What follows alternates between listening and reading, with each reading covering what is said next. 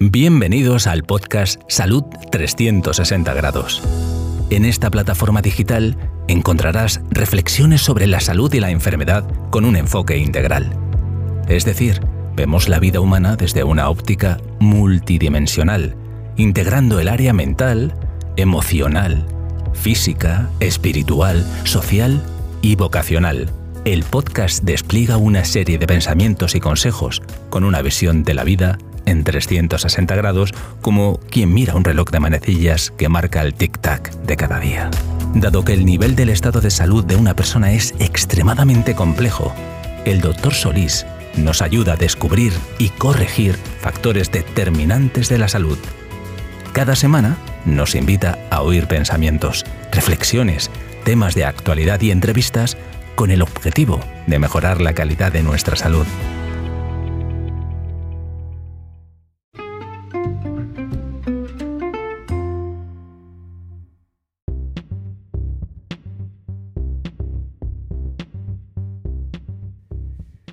En este episodio vamos a tocar un tema de interés, de actualidad, que le he titulado La tragedia del fentanilo. Kensington se la conoce como el barrio zombie de Filadelfia en Estados Unidos. Decenas de personas son adictas a los opiáceos y afecta a todas las clases sociales. Comenzó hace años con el abuso de la receta de analgésicos y más tarde con los opiáceos sintéticos. El fentanilo es uno de los opioides que más se consumen en la zona y el principal culpable de las muertes por sobredosis. El fentanilo es un opiáceo 50 veces más potente que la heroína y 100 veces más que la morfina. Es barata y con un kilo se puede producir millones de dosis. Se la considera una crisis sanitaria en los Estados Unidos. Unas 300 personas mueren al día por sobredosis. Las dosis se las compran por apenas 5 dólares. Hay personas que ofrecen kit contra la sobredosis para proteger a los jóvenes, para evitar las muertes de estos jóvenes intoxicados. Comentan personas que tuvieron familiares que fallecieron en este barrio, que llegaron y ya después no regresaron a sus casas. Los kits contienen naloxona, que es una sustancia salvadora. Ahora también se encarece porque es el antídoto específico para revertir el efecto de la intoxicación aguda que se puede administrar por vías intranasal o inyectables, pero que la naloxona ahora tiene un efecto instantáneo que puede salvar la vida y si se administra a tiempo cuando los adictos están en depresión respiratoria, pero en estos últimos meses su precio se dispara por la demanda. Se trata de un drama que ya se ha extendido por todo el país, incluidas zonas rurales, y que se ha agravado con el coronavirus. La gente de la zona confiesa que cada día hay más gente que viene aquí y abandona a su familia y no regresa otra vez a su casa. El abuso de las opioides se ha disparado en las últimas dos décadas en el país, en todo el país. El 80% de las muertes es por este tipo de droga. Su adicción los ha llevado a vivir en las calles con casas improvisadas de cartón y con tiendas de campaña. A mí me llama la atención que el epicentro de este fenómeno social y crisis sanitaria se presenta en una de las ciudades más emblemáticas y antiguas de los Estados Unidos, que es en Filadelfia. Etimológicamente, el nombre significa amor de los hermanos. Esta es la capital del estado de Pensilvania, nombre acuñado en honor a su fundador que fue William Penn, un piadoso cristiano que inmigró o emigró desde Inglaterra y estableció la base social y política en donde progresivamente se edificarían los Estados Unidos de América. Esta ciudad es un símbolo de los más altos principios y valores de esta nación. Es un llamado a la reflexión para analizar cuáles serían las causas de esta catástrofe humanitaria y qué se debiera hacer o qué deberían cambiar o qué medidas se deberían tomar para revertir este horror. Los padres de esta nación, si hoy se levantasen de la tumba, no la reconocerían, no por su arquitectura ni sus avenidas, sino por el deterioro humano de sus habitantes, especialmente en el barrio de Kensington. Más de 100.000 personas murieron por sobredosis en solo un año, el mayor aumento jamás registrado en el país. Las muertes fueron provocadas principalmente por el fentanilo y sus derivados. Los expertos en estupefacientes señalan que se trata del mayor aumento jamás registrado en el país y no hace más que aumentar cada mes. En declaraciones de Nora Volkow, directora del Instituto Nacional sobre el Abuso de las Drogas, explica y afirma que el fentanilo es el causante de la mayoría de estas muertes, asociado con al menos el 60% de las sobredosis mortales un aumento del 50% en solo un año. Afirma que es devastador y que es una epidemia dentro de la pandemia. La epidemia de opiáceos en los Estados Unidos ha crecido hasta el punto que el 26 de octubre del 2017 el presidente Donald Trump declaró la emergencia médica.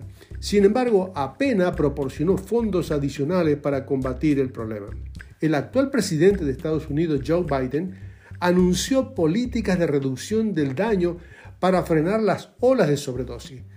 En opinión de otros expertos, también es importante abordar las desigualdades fundamentales que a menudo provocan la crisis de sobredosis. Yo personalmente como médico he utilizado el fentanilo en los casos de dolores extremos de mis pacientes y puedo asegurar que su efecto analgésico es una maravilla. Es como si el dolor se evaporara en segundos. Por supuesto, administrado y supervisado por un médico es una bendición. Una sustancia que se sintetizó o se, se fabricó, se hizo una síntesis en laboratorio originalmente para evitar el sufrimiento y ahora es causante de sufrimiento. Sin duda toda una contradicción. Lo dulce se convirtió en amargo, lo bueno en malo el ladrón hurtó el fentanilo para matar y destruir la reserva y renuevo generacional. La actual simiente en cierne de una civilización que fundada o se fundó en el temor de Dios, declarándose firme defensor de la libertad, el respeto a la vida y a la dignidad humana, ahora se encuentra amenazada. En los últimos años hay más muertes por heroína en los Estados Unidos que por suicidios, accidentes automovilísticos y armas de fuego. Sobredosis de droga es la principal causa de muerte entre los estadounidenses menores de 50 años de edad, con dos tercios de las muertes ahora causadas por opiáceos, es decir, derivados de la familia del opio, que es de donde deriva la morfina, sustancia que dio mucho que hablar en la dramática guerra del opio en el siglo XIX. Recientemente, BBC Mundo grabó un documental sobre la tragedia del fentanilo en Kensington, mostrando una ciudad ocupada por la miseria humana, gente que camina como zombies por las calles, un cuadro dantesco y terrorífico, que es lamentable como una generación que se mueve como muertos en vida en las calles. Pueden buscarla ustedes si pueden en YouTube. Es un documento impresionantemente triste. ¿Qué le está pasando a la raza humana? Hay un texto bíblico que lo resume así. El amor al dinero es la raíz de todos los males. Es la codicia que se nutre de la destrucción de los jóvenes. Es una tragedia que deshumaniza al que produce y el vende el fentanilo, así como el que lo consume. Ambos se mueven en diferentes salas del mismo infierno. Algunos disfrutan el lujo por el beneficio de la venta y otros sufren el efecto del producto. En cada extremo se observan desechos humanos.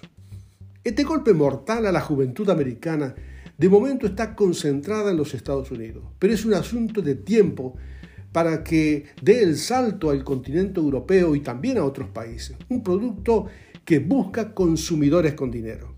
Si los países no proveen sistema consistente de protección a nuestros jóvenes, nos encontramos a la puerta de una gran tragedia humana Casi siempre la normativa legal llega tarde y no se actúa preventivamente, sino reactivamente.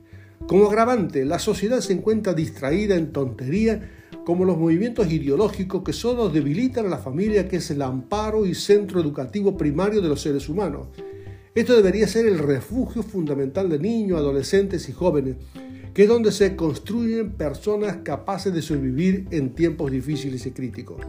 Las instituciones educativas y las comunidades que promueven valores y principios como la Iglesia debieran adelantarse a promover estilos de vida saludable en un siglo que amenaza a esta naciente generación. Enseñar a valorar la vida humana con la misma intensidad que lo haríamos por la nuestra sería una asignatura indispensable para edificar una mejor sociedad. Sin duda la guerra económica en este mundo globalizado tiene muchas puertas abiertas. Mientras las autoridades educativas y organismos de seguridad están centrados en lo urgente e inmediato, no advierten que gente sin escrúpulo siembra la destrucción y la muerte en las calles. Por lo tanto, se me ocurre aportar algunas recomendaciones y advertencias. Utilizar todos los mecanismos a nuestro alcance para fortalecer la familia como el principal centro de salud natural. No consumir ninguna sustancia sin receta médica. No aceptar pastillas procedentes de gente de dudosa reputación o por lo menos no saber si viene de farmacias em, oficiales. Advertir el riesgo en las escuelas de consumir sustancias desconocidas. Incluir en los programas preventivos a iglesias, centros deportivos, comunidades de padres, centros educativos, agentes sociales y a todo organismo que promueva salud. No estaría de más mirar también hacia arriba para recuperar una fe simple, reconocer nuestros errores y pedir que seamos librados de este mal que circula en las calles de nuestras ciudades. Velemos activamente y roguemos a Dios para que seamos alejados no solo de la influencia de la pandemia del COVID-19, sino también de la tragedia del fentanilo. Esta es una contribución de nuestro podcast de Salud 360 grados. Que tengas un buen día y nos encontraremos en el próximo episodio.